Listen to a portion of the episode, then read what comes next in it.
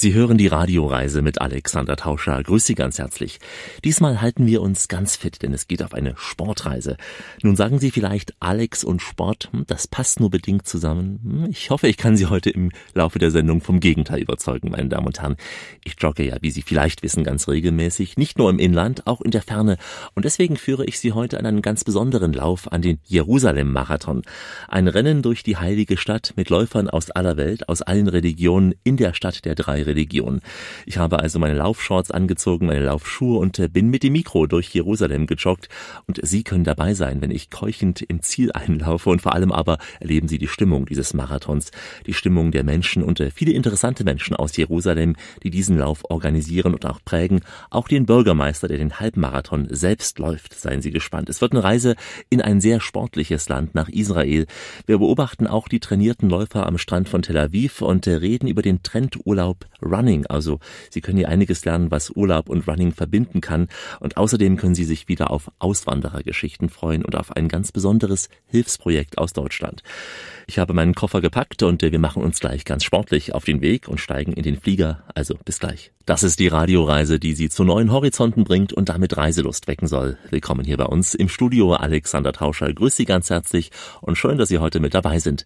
Diesmal sitze ich mit Sportklamotten hier im Studio, denn es steht eine Sportreise auf dem Programm. Der Weg ist das Ziel. Es geht zum Jerusalem-Marathon, also auf nach Israel. Ein Land, das ich, wie Sie vielleicht wissen, öfters bereits bereist habe. Obwohl es ein kleines Land ist, ist es doch ein Land mit vielen Geschichten. Und diesmal stelle ich Ihnen Jerusalem einmal aus Sicht der Läufer vor. Der Sporturlaub, er kann beginnen. Ich hoffe, Sie, meine Damen und Herren, sind angeschnallt, denn wir starten jetzt mal unseren Landeanflug auf Israel. Ladies and Gentlemen, Soon we will begin preparations for landing. Anflug auf den Flughafen Ben Gurion, Tel Aviv in Israel. Die Maschine vom Meer aus kommend hat einen großen Bogen gemacht in Israel, ist zunächst direkt von der Küste über Tel Aviv geflogen, dann nochmal in Richtung Landesinnere, fast schon bis Jerusalem. So klein ist ja dieses Land, hat dann gedreht in den Bergen. Man hat also schon sehr viel Grünes gesehen und äh, sie setzt jetzt zum Landeanflug an auf dem Flughafen Ben Gurion. Gleich also Shalom Israel.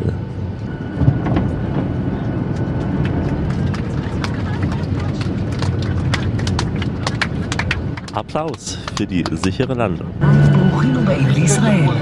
Ladies and Gentlemen, welcome to Israel. Sehr geehrte Damen und Herren, Willkommen in Israel. Sie sehen, ich habe das Radioreisemikrofon immer dabei, auch beim Landeanflug. Und manchmal beginnen ja bereits im Flugzeug die ersten Geschichten. Als ich mein Mikrofon so ganz unauffällig in Richtung des Kabinenlautsprechers hielt, um eben diese Ansage Bruchim Saim, willkommen in der jüdischen Welt aufzuzeichnen, da sprach mich mein Sitznachbar auf der anderen Seite des Ganges an und erklärte mir, dass dieses Lied, das nach der Landung hier in dieser israelischen Airline gespielt wird, ein sehr programmatisches ist, nämlich das Lied von Avik Einstein, Gut zu Hause zu sein sein, Good to be home, und äh, mein Nachbar und sein Vater sangen mit fast voller Kehle dazu. Shalom Aleichem, חבר'ה. כמה טוב שבאת הביתה. כמה טוב לראות אותך שוב. You can hear the song that says that it's so good that you come home. When we get off the plane, they give us this song. ולמה לא שלחת גלויה? לא שלחת גלויה. כמה טוב שבאת הביתה. Brochim Saim, das war nochmal eine herzliche Begrüßung in Israel. Ich muss sagen, dass ich in Israel fast immer auf offene Menschen gestoßen bin. Bereits im Taxi vom Flughafen nach Jerusalem schwärmte mir der Fahrer vor, dass wir Deutsche doch ein so ordentliches Volk seien, dass man stolz auf uns sein könne. Ein Volk, das er auch bewundert, das er verehrt, sagte er mir. So etwas habe ich nicht selten in Israel gehört und gerade auch in Israel, da berührt einen so etwas schon auf jeden Fall. Heute reden wir vor allem über das sportliche Volk Israel, mal weniger über Politik, über den Sport heute, über Menschen, die sehr fit sind, über Läufer aus dem Heiligen Land und aus aller Welt Läufer. Es geht um den Jerusalem-Marathon, ein Lauf, bei dem keiner den Weltrekord schaffen will und auch schaffen kann, denn der Marathon in Jerusalem, der ist einer der anstrengendsten. Es geht immer rauf und runter und es ist ein Laufen, den man wohl nicht wegen des Laufes läuft, sondern wegen der Stadt, durch die er führt. Wir gehen gleich an die Laufstrecke. Mit Laufschuhen, mit Laufshorts und Laufshirts bin ich heute unterwegs. Alexander Tauscher grüße Sie ganz herzlich auf der Radioreise. Heute eine Sportreise. Willkommen also beim Jerusalem-Marathon. Heute ist der Weg ganz sicher das Ziel. Ein Lauf durch eine Stadt, von der Milliarden Menschen auf dieser Welt träumen. Jedenfalls sieht das der Bürgermeister von Jerusalem, Nir Barkatzo. I travel the world quite a lot. And when I travel the world and I say to people that I'm from Jerusalem, people's eyes open up. And a lot of them say to me, This is a place that I've not yet been to.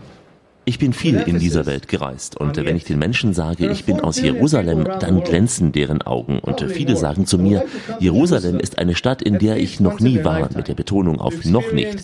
Es gibt sicher vier Billionen Menschen auf dieser Welt, vielleicht noch mehr, die einmal in ihrem Leben nach Jerusalem kommen möchten, die diese heilige Stadt erleben möchten, diese schönste Stadt der Welt, wie ich denke. Jeder möchte einmal die Steine dieser Stadt berühren, den Boden, möchte die Menschen dieser Stadt sehen. Und für mich als Bürgermeister ist es die Aufgabe, diese Stadt für die Welt zu öffnen. To create opportunities for people that say, hey, I want to use this opportunity and come to Jerusalem dass also Nir Barkat, der Bürgermeister von Jerusalem, über den Traum von Jerusalem. Es geht darum, Leute über den Sport in diese Traumstadt zu bringen. Da macht es sich der Bürgermeister gut, dass er auch selbst ein aktiver Läufer ist. Er trainiert, wie er mir sagte, mehrfach in der Woche mit Freunden auch aus der israelischen Armee. Und äh, Nir Barkat ist selbst ein säkularer Jude, also einer, der für die Trennung von Staat und Religion eintritt. Es geht ihm um den Sport als Werbetrommel eben für Jerusalem. Und da hat er sich in der ganzen Welt umgeschaut, auch beim Laufen. Nir Amir Barkat ist selbst langjähriger Marathonstarter. Er kennt also selbst auch diesen weltweiten Lauftourismus. Er war unter anderem beim Marathon in New York, in Paris auch am Start gewesen, aber auch in Deutschland, in Berlin speziell. Und äh, auf der Pressekonferenz betonte er auch, dass für ihn Berlin eben das große Vorbild ist, weil er, wie er sagte, in Berlin eben ganz gezielt entlang von Sehenswürdigkeiten gelaufen ist und eben all das will er auch in Jerusalem tun und hat deswegen die Strecke auch so konzipieren lassen. Natürlich geht es da nicht durch die Grabeskirche, auch nicht an der Klagermauer entlang, aber doch ein Stück durch die historische Altstadt von Jerusalem. It was very clear to me the way we designed our marathon in Jerusalem to go through the most beautiful sights es war für mich klar, als wir diese Strecke kreiert haben, dass sie entlang der schönsten Orte verlaufen muss. Und wir zeigen damit die Offenheit dieser Stadt, die Sicherheit, die Normalität, den Wunsch, Menschen aus aller Welt hier bei uns zu begrüßen und damit die Kraft und die Schönheit unserer Stadt zu zeigen. And show the beauty and the power of our city. Einmal durch Jerusalem laufen, ein Traum für viele. Ich habe ihn ein klein wenig verwirklicht, diesen Traum, wenn auch nur für ein paar Kilometer. Ich bin die kürzeste Strecke gelaufen, die 5-Kilometer-Tour. Sie hören gleich noch meinen Bericht von der Laufstrecke, aber zunächst einmal wärmen wir uns auf für diesen Run. Denn es ging ja in aller Herrgottsfrühe los. Schon um 5.30 Uhr machte ich mich auf den Weg zum Stadtpark dieses Jerusalem-Marathons. Um 6.40 Uhr, da ging der Halbmarathon auf den Weg. 20 Minuten später der richtige Marathon.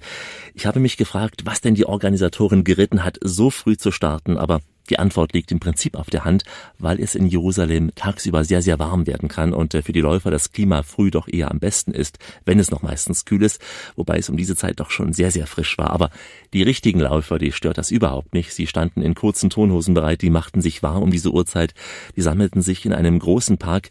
Es war wie ein Fest vor dem großen Fest. Also kommen Sie mal hier mit mit mir einfach mal ran an diese Laufstrecke in Jerusalem. Das ist das große Warm-up hier im Stadtpark von Jerusalem, das Warm-up für den Jerusalem-Marathon. Tausende Läufer strömen jetzt hier über die große Wiese in Richtung Startpunkt des äh, Marathon. Das war am frühen Morgen im Stadtpark von Jerusalem, dort wo später die Läufer ins Ziel kommen.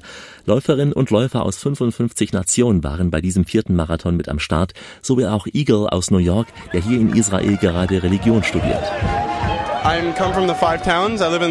Ich studiere, ich lerne die Tora, das jüdische Gebetsbuch und bin zum ersten Mal hier beim Marathon.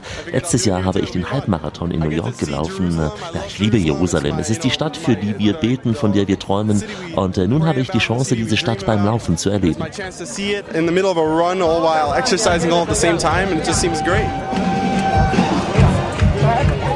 Sie hören hier schon die tolle Atmosphäre solch eines Marathons. Wir treffen gleich noch tolle Läufer und einen richtigen Laufexperten an der Strecke. Brochim Saim, willkommen in Israel, willkommen in der heiligen Stadt in Jerusalem.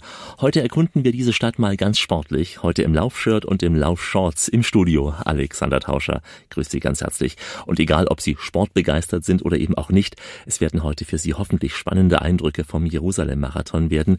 Ein Lauf, der wegen engerer Wendepunkte keine Strecken auch für Bestzeiten bietet, aber es ist eben ein Lauf, der auf einem besonderen Boden stattfindet, in der Stadt der drei Religionen, auf einem Schmelztiegel der Kulturen Marathon, kann man sagen.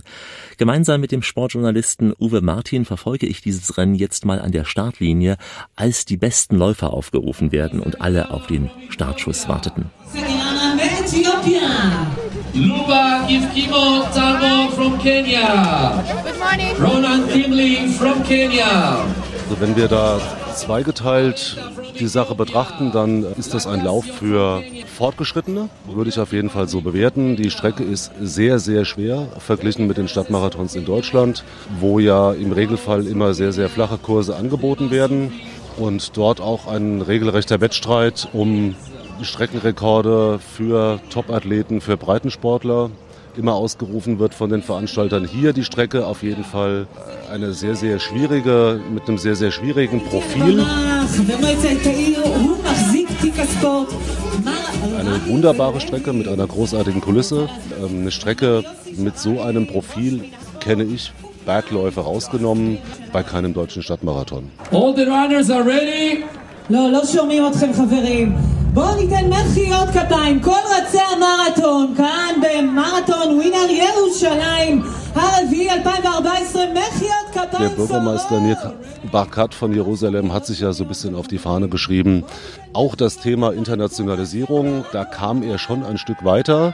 Wenn wir das vergleichen mit Frankfurt, die Einwohnerzahl ist ungefähr identisch mit ungefähr 800.000, die Gesamtteilnehmerzahl auch ähm, hinkt da Jerusalem noch hinterher. Also wenn wir sagen, wir haben hier 55 Nationen an Start, es sind in Frankfurt um die 90, da sieht man schon kleine Unterschiede, wo Jerusalem noch hinkommen kann. Ob sie das schaffen, ist eine andere Frage.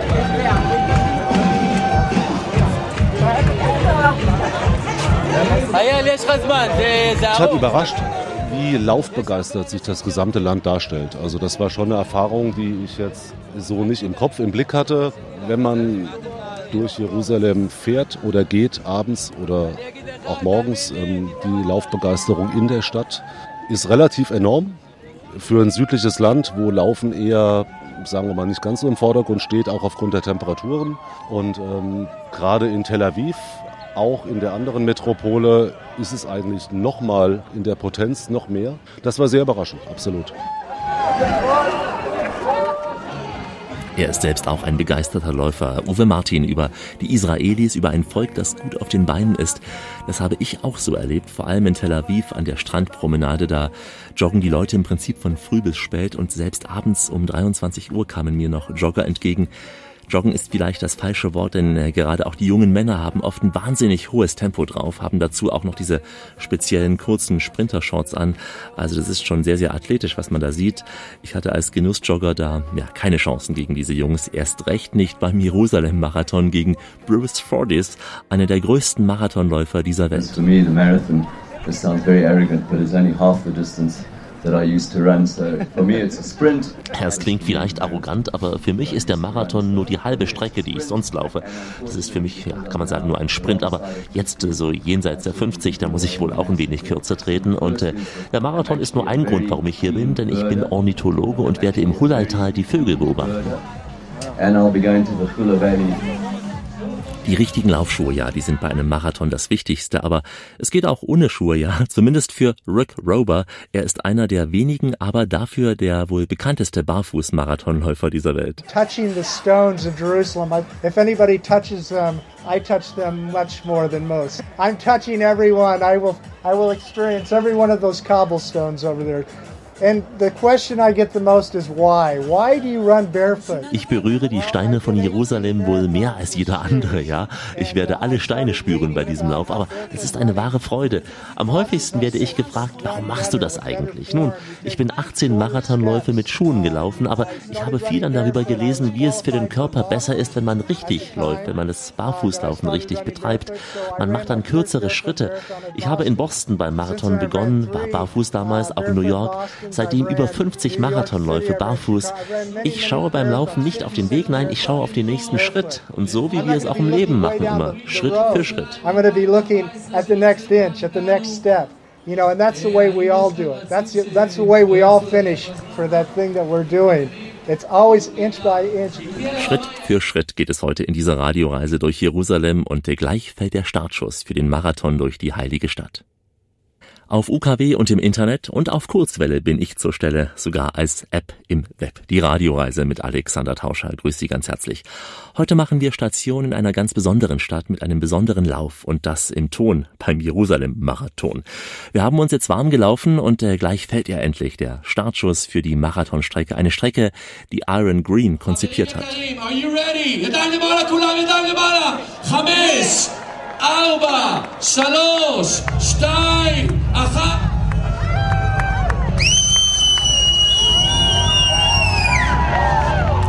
גו! הצלחה לכולם! בוקר טוב!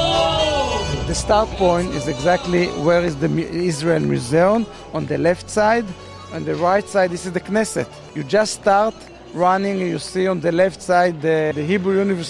der Startpunkt ist das Israel-Museum links gelegen. Rechts befindet sich die Knesset, das Parlament. Dann kommt die Hebrew University, das Gerichtsgelände. Ja, und dann sehen die Läufer bereits die Altstadt. Äh, weiter geht's nach Norden an der Universität von Jerusalem vorbei. Dort geht es dann auch wieder zurück, dann durch den Westen der Stadt, entlang unter anderem am Haus des Präsidenten, am Theater vorbei, Moshava Germanit. Und dann kommen die Läufer schon ins Ziel. Moshava Germanit. And then you come back back to the finish point. Thank you so much. Jerusalem in the last maybe 10, 12 years is one of the security city in the world. Nun, Jerusalem ist in den letzten zehn, sagen wir zehn bis zwölf Jahren eine der sichersten Städte der Welt geworden. Weit mehr als 1000 Polizisten sichern diesen Marathon ab. Weitere rund 1000 Menschen sorgen für Sicherheit, schleppen notfalls zum Beispiel Autos ab, die im Parkverbot stehen oder andere Sachen machen sie. Ja, hunderte Menschen reichen den Läufern entlang der Strecke Wasser.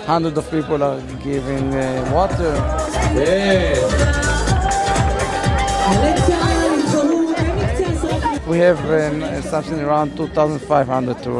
In etwa zweieinhalbtausend Touristen nehmen an diesem Lauf teil. Die kommen aber nicht nur wegen des Laufes, also reisen nicht einen Tag davor an und dann gleich wieder ab. Nein, sie verbinden das mit Urlaub, nehmen ihre Familien zum Teil mit. Der Marathon, der ist toll, aber davon lernt man diese Stadt noch nicht kennen. Also man braucht etwas mehr Zeit als die Stunden dieses Marathons. Ian Green hat diese Strecke mit konzipiert. Bei diesem Lauf sind sicher die Streckenposten das Beste. Also tolle Impressionen, gerade auch vor der Kulisse der Altstadt. Da ist natürlich das Jaffa-Tor das beste Motiv äh, für die Fotografen. Als die ersten Läufer dort den Eingang der Altstadt erreicht hatten, da hatten sie bereits die Hälfte der Strecke geschafft und ähm, da ist das Feld auch schon ein wenig ausgedünnt gewesen. Denn wie Sie wissen, nur die Harten kommen in den Garten, wobei die Läufer nicht durch die ganz engen Gassen der Altstadt gelaufen sind. Es geht ähm, durch ein paar Gassen, aber zum Glück eben nicht mehr so in großer Kolonne. Das wäre auch zu eng für diese verwinkelten Wege dort so zwischen Jaffa-Tor und Zionstor. Die Stadt ist ja für einen Marathon sicher ein schwieriges Pflaster, nicht nur wegen der Geografie her, wegen der schweren Strecke bergauf und bergab, auch eben mit Blick auf die drei Weltreligionen in Jerusalem. Gerade auch deshalb sieht der Bürgermeister Nir Barkat diesen Lauf auch als einen Weg, Menschen verschiedenen Glaubens zusammenzubringen. Jerusalem is open for anybody that comes peacefully. you will find Muslim, Christian, Buddhist, Jews from all countries from all over the world. Jerusalem steht allen friedlichen Menschen offen. Sie treffen hier Moslems, Buddhisten, Christen, Juden aus allen Ländern der Welt. Wir sind eine internationale Stadt. Das verleiht den Menschen Respekt vor den Menschen anderer Kulturen. Die Philosophie, diese Stadt zu führen, ist die Offenheit für alle, die Freiheit der Religion. Sie sehen hier, dass die Kirchen zum Beispiel von den Christen betreut werden, die Moscheen von den Moslems und die jüdischen Einrichtungen von den Juden. Und äh, wenn die Menschen zum Marathon kommen, dann haben sie ihre eigenen Wertvorstellungen, aber sie erleben auch andere andere Menschen mit anderen Vorstellungen und eben das ist das Tolle an unserer Stadt.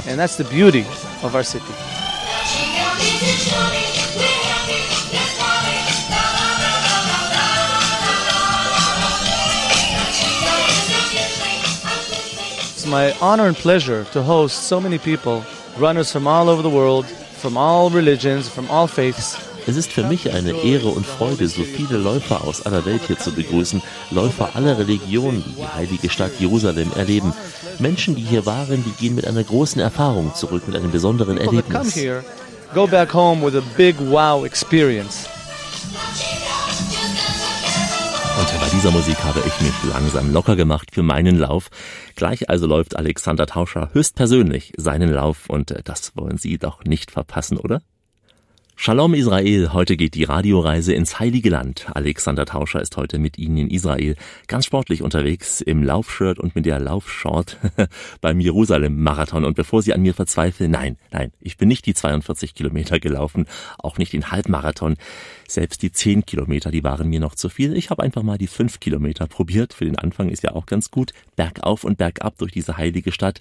Es waren sehr, sehr viele Starter beim 5-Kilometer-Lauf mit dabei, aber sicher nur einer mit einem Radioreisemikrofon. Ich bin hier in der zweiten Startreihe für den 5000 Meter Lauf beim Jerusalem Marathon. Ganz stolz. Zweite Startreihe.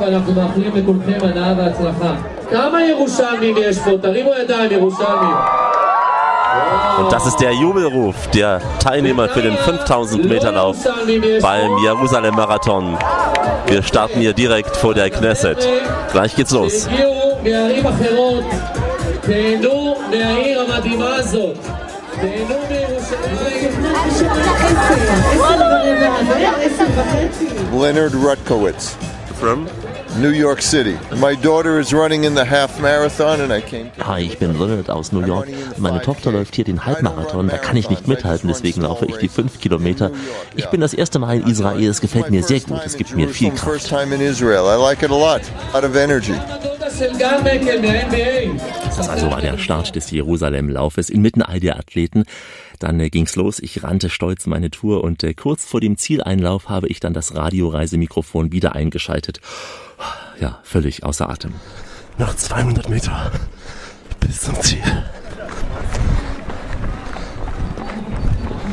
Boah, das war so anstrengend.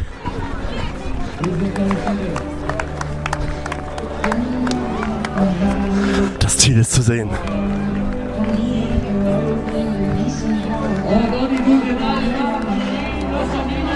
Nach fünf Kilometern nochmal Endspurt.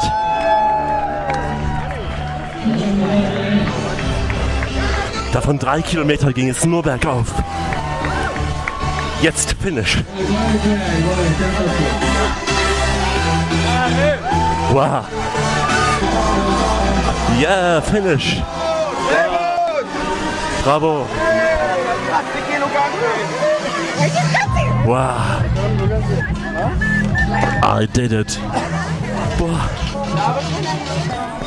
Jetzt gibt es hier noch eine Medaille für jeden Teilnehmer. Boah, bin ich stolz.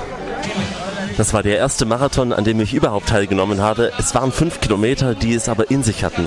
Die ersten zwei Kilometer ging es noch leicht bergab geradeaus. Ich dachte, hey, überhaupt kein Problem, das schaffst du ja auch so als lockerer Jogger.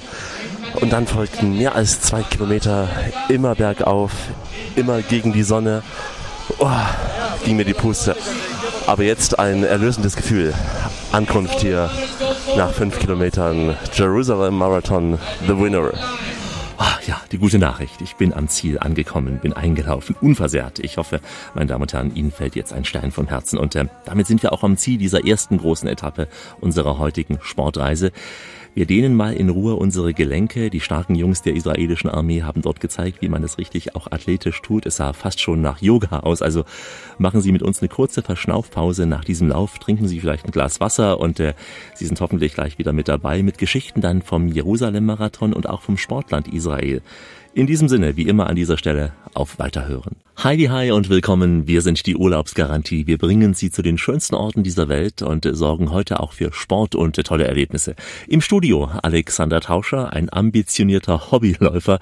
Diesmal habe ich für Sie eine Sportreise aufs Programm gesetzt. Ich berichte von einem ganz besonderen Lauf in einer ganz besonderen Stadt. Wir sind in einem besonderen Land. Wir sind in Israel beim Jerusalem-Marathon. In der Stadt, um die sich so viele Völker und Religionen streiten. Wir sind in der Stadt, die Israelis wie Palästinenser für sich beanspruchen. Da kann auch schon mal ein Marathon zum Streit führen. Dabei geht's ja nur um den Sport und der soll ja Völker verbinden. Ich habe mein Bestes getan für die Völkerfreundschaft. Ich bin die fünf Kilometer gelaufen im orangen Marathon-Laufshirt und äh, schwarzer kurzer Laufhose. Und äh, nach dem Lauf dann ging ich an die Beobachterlinie, an die Ziellinie dieses Marathons. Das war schon so am frühen Vormittag, als die Sonne inzwischen erbarmungslos auf die Stadt und damit auch auf die Läufer gestrahlt hat. Der Schweiß lief den meisten die Stirn und den ganzen Körper herunter. Und äh, auch dem Mann, der diesen Lauf ins Leben gerufen hat, Jerusalems Bürgermeister Nir Barkat, der eine viermal längere längere Strecke als ich gelaufen bin und der ganz sicher nicht jünger als ich ist. Also Respekt vor diesem Läufer.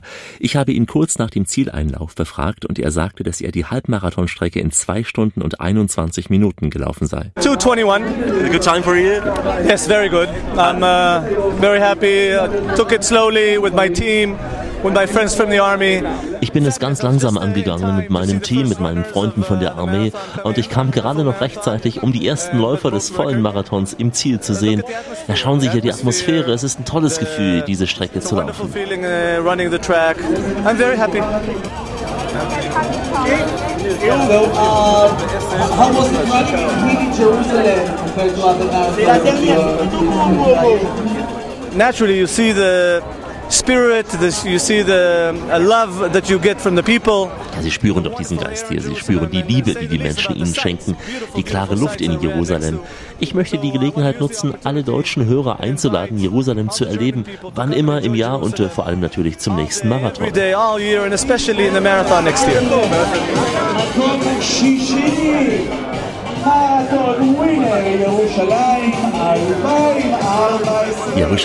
Jerusalem Marathon Winner hieß es immer wieder.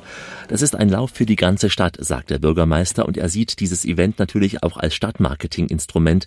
Er setzt auf die Bilder von Athleten vor beeindruckender Kulisse in Jerusalem.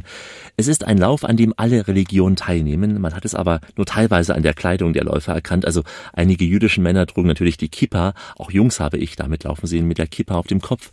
Ich sah auch einige Frauen im schwarzen Rock. Ein Kollege von mir sah einen Mann mit großem angeklebtem Bart, der als Moses lief.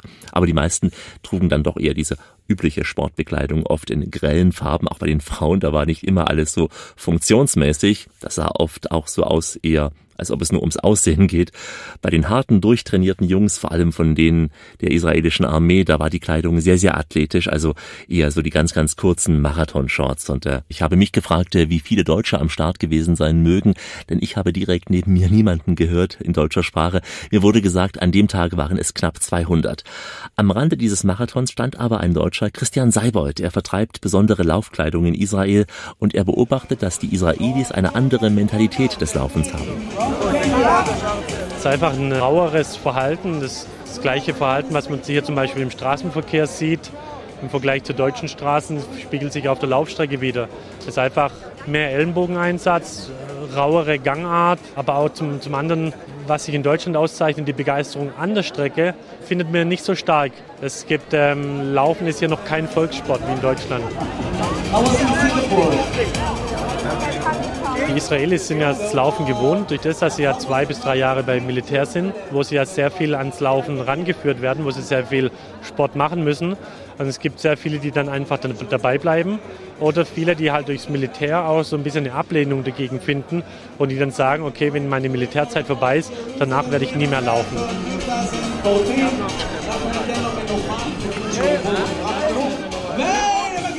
Das Gute an Israel an sich ist, dass man hier zwölf Monate Laufsaison hat, dass man eigentlich durchgehend laufen kann. Gerade in Tel Aviv hat man zwölf Monate lang perfektes Laufwetter und es spiegelt sich natürlich auch dann in der Sportkultur dort wieder.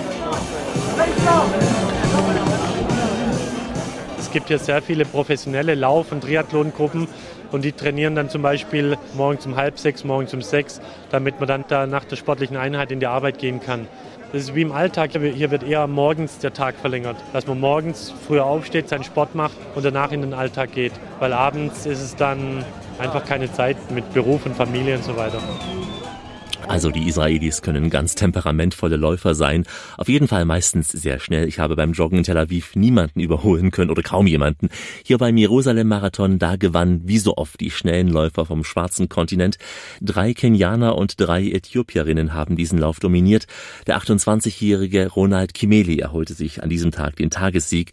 Er kam völlig erschöpft im Ziel ein unter dem Jubel der Athleten und der Zuschauer. Hören Sie mal.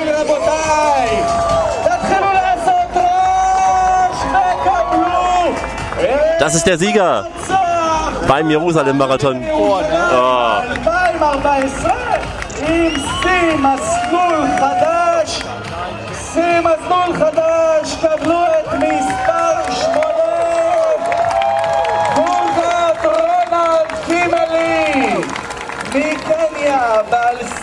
Aus Kenia, der Gewinner. Wie so oft. Also Applaus für diesen Sieger des Jerusalem-Marathons. Es dauerte anschließend Stunden, bis alle Marathonläufer ins Ziel ankamen. Bis dahin gab es ein großes Fest im Stadtpark von Jerusalem. Wir hören gleich mal Musik von da und reden weiter über den Sport im Urlaub, über Reisen und Laufen. Grüße ganz herzlich für Marathonläufer und Marathonhörer, für Sportmuffel und Urlaubsfreunde. Für alle Sie sind wir da mit der Radioreise. Ich bin Alexander Tauscher und bringe Sie heute in das sportliche Israel. Vielleicht laufen Sie auch noch ein wenig mit hier mit uns. Und der Jerusalem-Marathon, er ist der große Rahmen für diese Sendung. Man kann mitlaufen bei ihm, man kann zuschauen, einfach später auch mal durch Jerusalem joggen oder auf einem Segway, ja, auf einem Segway durch die heilige Stadt fahren. Auch das geht in die Beine. Vor allem braucht man eine gute Portion Körperbalance. Die hat Sebastian Leber aus Berlin bewiesen, Redakteur beim renommierten Tagesspiegel in Berlin. Inzwischen, wie ich, ein großer Israel-Fan geworden, durch mich, wie er auch zugibt, der Basti. Wir unterlegen mal das Gespräch mit ihm mit wunderbarer Live-Musik vom Marathonfest in Jerusalem von der tollen Formation Dr. Jazz.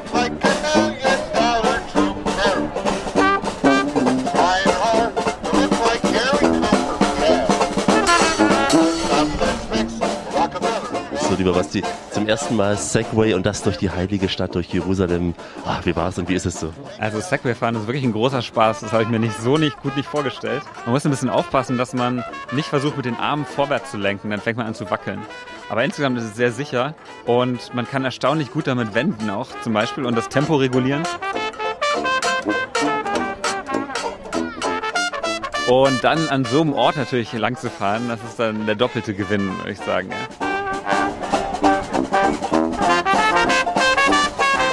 Die ersten Minuten habe ich hauptsächlich damit verbracht, zu achten, dass ich richtig lenke und so. Und wenn das so ein bisschen routiniert ist, dann fängt man an, diese ganzen tollen Städten hier anzugucken und sich mehr zu konzentrieren auf, auf die heilige Stadt und alles. Ein großes Abenteuer.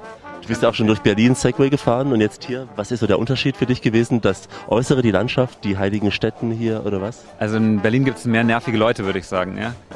nervige, pumpende Leute, die sich über Touristen ärgern. Und hier in Jerusalem ist das schon sehr anders. Also man merkt, dass die Leute den Tourismus wirklich zu schätzen wissen und, glaube ich, sehr, sehr viel mehr noch erhoffen für die Zukunft.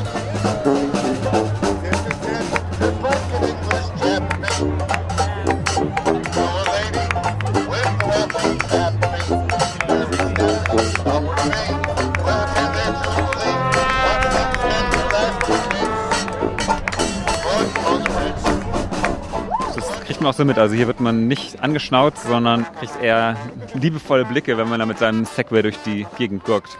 Also auch Segway verbindet die Religion. Gewagte These, da würde ich mitgehen, ja. Applaus für den Segway-Fahrer Basti aus Berlin. Basti hat sich nach unserer Marathonreise auf den Weg in den Süden Israels gemacht, nach Elat ans schöne Rote Meer. Nicht unbedingt, um da Sport zu treiben, aber die Chancen hätte Basti da gehabt, denn auch in Elat sind harte Kerle gefragt, berichtet uns äh, Christian Seibold. Also ein ganz großes Event ist der Ironman, der Israman in, in Eilat. Der ist immer im, im Januar. Dann gibt es auch im Norden den Tiberias-Marathon, der ist auch im Januar schon. Und dann gibt es halt noch verschiedene kleinere Events. Am Toten Meer gibt es einen Ultramarathon, also so 100 Kilometerläufe.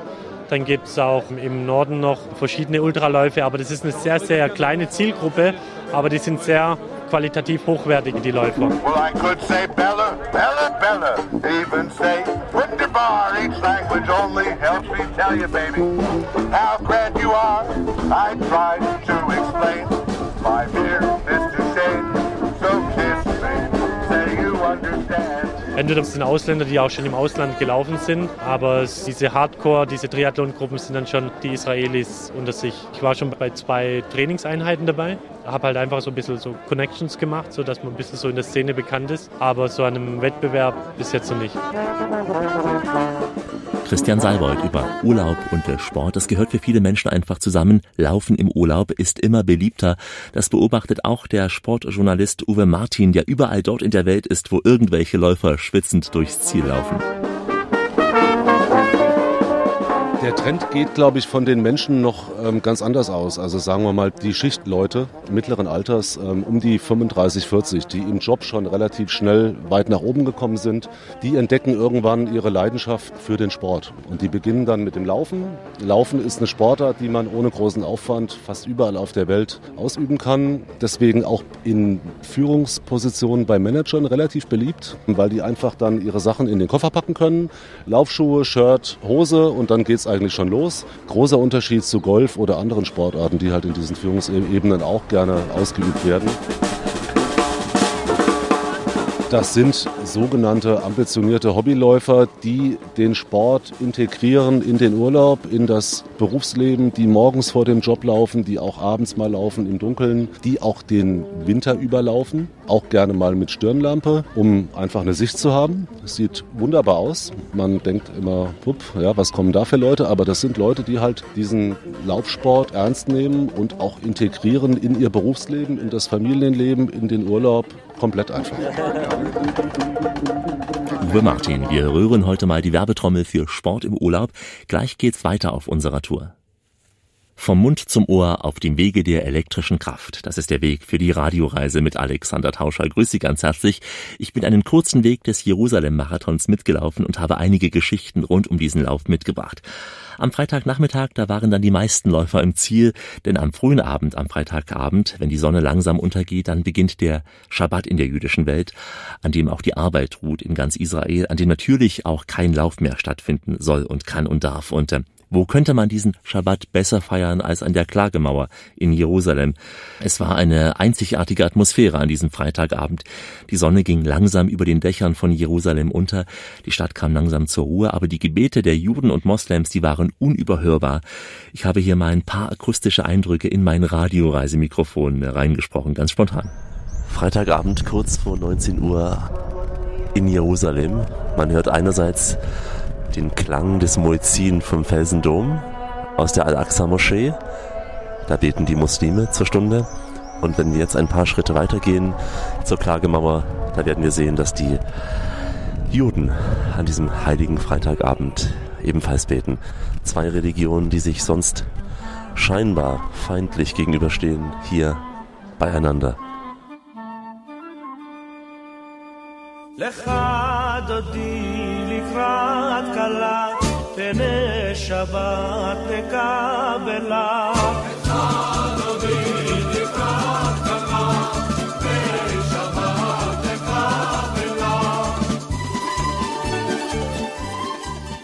Ja, Sie haben hier im Hintergrund den Klang vom Tempelberg gehört und auch den Klang der Klagemauer.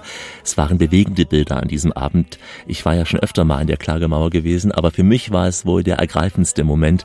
So eine Stimmung habe ich hier ähm, noch nie erlebt. Ich habe mich einmal fast schon geheim unter die Feiernden und auch Betenden begeben. So klang es an diesem Schabbatabend an der Klagemauer in Jerusalem.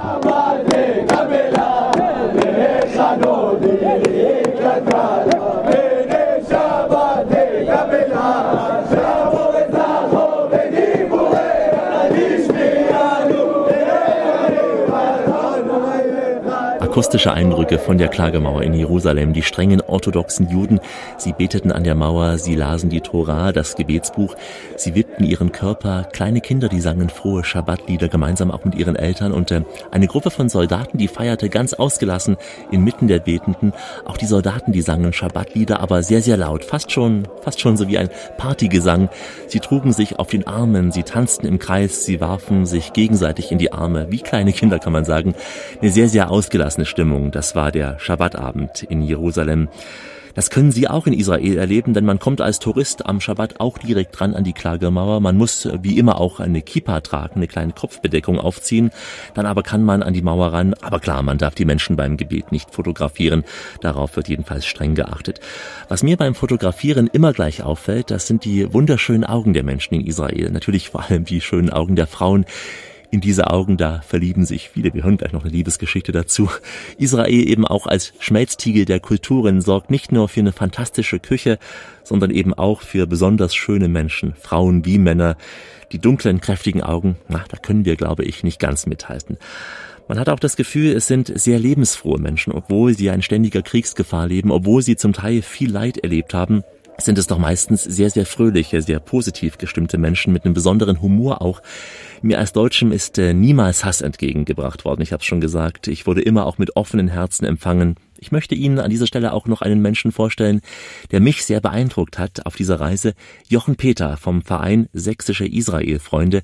Er hilft mit anderen auch Holocaust-Überlebenden in ganz Israel ganz praktisch und zwar mit Handwerksdiensten kostenfrei. So kommen hier 14-tägig Gruppen zwischen 10 und 15 Handwerkern oder Leute, die handwerklich begabt sind und gehen in die Wohnungen von Holocaust-Überlebenden um dort zu renovieren. Das Renovieren ist frei für die Holocaust-Überlebenden. Jeder bezahlt seine Reise selbst. Was wir verarbeiten an Material, das kommt von Spenden von Deutschen, die uns unterstützen bei dieser Arbeit.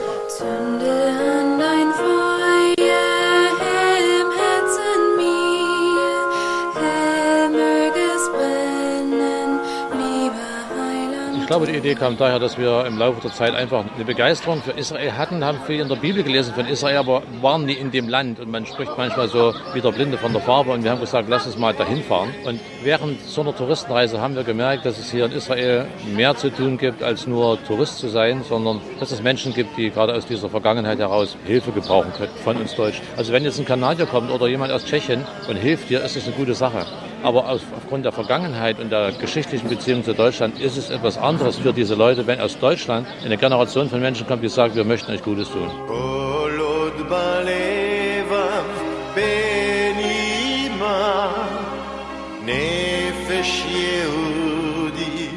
Jochen Peter, toll, bewundernswert.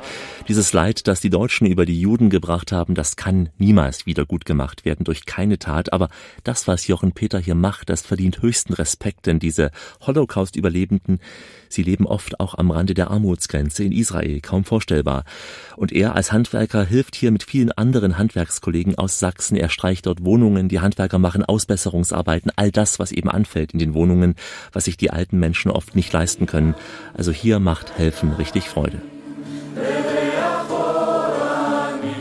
Wir können sagen, dass am Anfang erstmal eine Zurückhaltung da ist. Es kommen Deutsche, die Deutsch sprechen und eigentlich wollten diese Holocaust-Überlebenden die deutsche Sprache nicht mehr hören, beziehungsweise Deutsche in ihrer Wohnung lassen.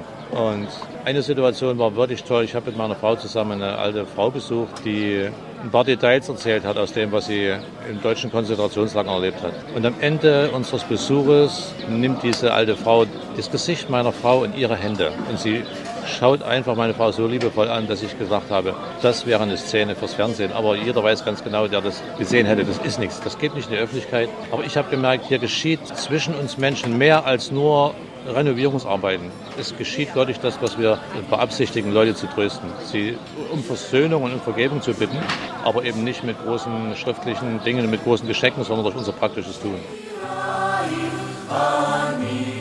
Die Freude, die kommt dann, wenn wir merken, dass die Augen anfangen zu leuchten, wenn sie uns auftischen, was sie haben.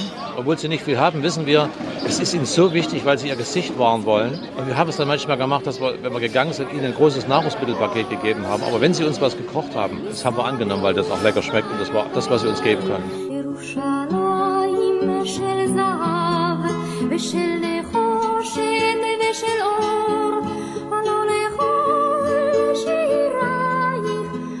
Meisten waren schon mal da und sie kommen deshalb wieder, weil sie merken, das ist was, was ihnen selber gut tut. Es werden ja nicht nur die Holocaust-Überlebenden verändert in ihren Herzen, sondern die Leute, die hierher kommen. Der Jüngste ist jetzt, glaube ich, 20, der Älteste ist über 70 und jeder erlebt ähnliche Situationen und nimmt die mit nach Hause und kann die dann seinen Freunden rüberbringen. Und wenn wir erzählen und äh, bezeugen können, auch mit Bildern und Erzählungen, was hier passiert, solange es noch möglich ist, solange diese Leute noch leben, wird es Aha-Erlebnisse geben von anderen, die sagen, das möchte man gerne unterstützen.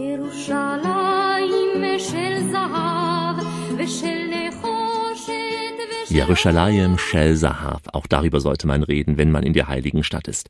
Unsere Radioreise geht gleich in die Schlussetappe mit einer richtig schönen Auswanderergeschichte, also bleiben Sie dran. Schön, dass Sie mit uns Urlaub machen und heute mit nach Jerusalem gekommen sind. Alexander Tauscher, der ist heute Ihr Begleiter durch das Heilige Land. Wie fast immer auf meinen Radioreisen treffe ich im Ausland deutsche Auswanderer. So auch heute einen jungen Mann aus Heilbronn, der jetzt in Israel seine neue Heimat gefunden hat. Wie so oft ist es die Liebe, die die Deutschen in die Ferne treibt. In diesem Fall die schönen israelischen Frauen. In eine von ihnen hat sich Christian Seibold richtig verknallt und ihr folgte er nach Tel Aviv. Es ist dadurch begründet, dass ich vor ein paar Jahren im Vietnamurlaub meine israelische Freundin kennengelernt habe. Es hat ein bisschen gedauert, aber wir haben uns dann ineinander verliebt. Wir hatten dann über zwei Jahre lang eine Fernbeziehung und jetzt bin ich jetzt hier in Israel. Die israelischen Frauen gelten als besonders schön, also äußerlich betrachtet schon. Ja, das ist, dem ist nichts hinzuzufügen. Das ist mein Kampf jeden Morgen ähm, auf dem Fahrrad, dass ich nicht äh, irgendwie gegen den Laternenpfosten fahre, weil ich mir den Hals nach anderen Frauen umdrehe. Aber das ist wirklich, die israelischen Frauen, die sind einfach interessant durch ihre Mix, durch ihre verschiedenen Herkünfte. Es gibt die interessanten griechisch-irakischen Frauen, es gibt die persisch-tunesischen Frauen, es gibt auch die ganz normalen, die Weißen sozusagen, die aus Mittelosteuropa kommen. Also es sind unglaublich tolle, interessante Mixturen in den Frauen sind vor allem die Augen so schön, so, so ganz leuchtend groß. Ja, es, man sieht ja auch, die Leute schauen einen viel mehr in die Augen. Man sieht ja im normalen Straßenbild, man sieht viel mehr Augen. Und das ist das auch, was das Land für mich auch so interessant macht, dass man mit den Leuten so einfach und unkompliziert in Kontakt kommen kann und dass man sich in den Augen verlieren kann. Ich war in Deutschland mit dem Studium fertig. Ob ich mich jetzt nach einem Job in Deutschland um, umschaue oder ob ich nach einem Job in Israel schaue, das ist dann eigentlich das Gleiche. Hier ist es arbeitsrechtlich halt allein schon ein Vorteil, dass ich ein Arbeitsvisum beantragen kann, rein auf die Partnerschaft basierend. Also wir müssen nicht verheiratet sein, damit ich längere Zeit hier bleiben kann. Und es ist halt ganz einfach auch klimatechnisch ganz klarer Pluspunkt hier fürs Land. Und das ganze politische oder sicherheitstechnische, das ist alles nur, was in Deutschland berichtet wird. Das ist letztendlich, wenn man denn hier ist oder hier lebt, ist es was komplett anderes. Ich fühle mich sicher. Gewöhnt man sich an die ständige angebliche Gefahr oder sagt man, es ist gar nicht so schlimm, mich trifft es ja nicht oder Syrien ist weit oder wie spürt man das hier? Also in meinem normalen Alltagsleben in Tel Aviv bekomme ich davon überhaupt gar nichts mit. Im Alltag für mich nicht wahrnehmbar. Ja, Shalom, ja, Shalom, Shalom Aleinu, ja, Israel, ja, Shalom, ja, Shalom, Shalom Aleinu, ja, Israel, Shalom, ja, Shalom, Shalom Aleinu, ja, Israel. Viel zieht es ja auch mich auch wegen des Essens hierher. War es bei dir auch so gewesen? Also das Essen ist einer mit der, auch der größten Pluspunkte hier im Land. Von jeder Kultur wird immer das Beste. Es ist, das Essen wird immer mitgebracht und es ist halt auch ähm, ist wirklich was Einzigartiges und das ist das, was ich am ehesten vermissen würde, wenn ich wieder in Deutschland leben würde. Und die Freundin kocht jeden Abend auch israelisch so? Ah, nicht jeden Abend, aber sie kann inzwischen auch deutsche Küche. Sie kann einen guten Kartoffelsalat machen. Sie kann schwäbische Spätzle machen. Wir kochen zusammen. Es gibt dann immer so deutsch-israelische Küche zusammen.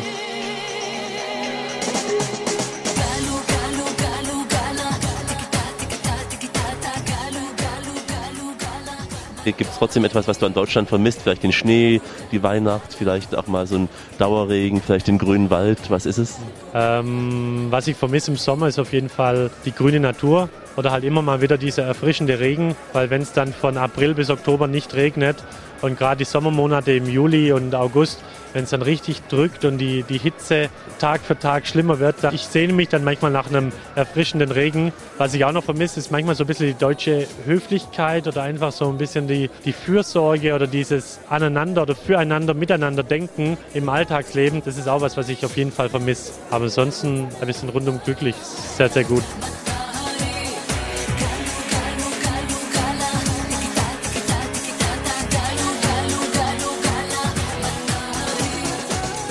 Christian Seibold, er hat in Israel seine neue Heimat gefunden. Die ständige Ausreise dahin, die sollten Sie sich reiflich überlegen, aber schauen Sie sich dieses Land mal in Ruhe an. Israel, ein Land, das äh, viele fasziniert, ein Land mit schönen Seiten, auch mit hässlichen Narben klar, ein Land, das aber kaum einen gleichgültig lässt. Der Sport stand heute im Mittelpunkt dieser Radioreise. Ich wollte Sie ein wenig teilhaben lassen am Jerusalem-Marathon. Vielleicht haben Sie ja jetzt mal Lust, dort in der heiligen Stadt an den Start zu gehen. Ich kann Sie nur empfehlen. Ich habe es gemacht, habe diese Sendung wie immer recherchiert und produziert, hoffentlich zu Ihrem großen Pläsier. Und so verabschiede ich mich in den Sprachen der Welt, die Sie beim Jerusalem-Marathon ganz bestimmt hören werden. Goodbye, au revoir, ciao, adios, das Vidania, Dach und natürlich Merhaba und Shalom.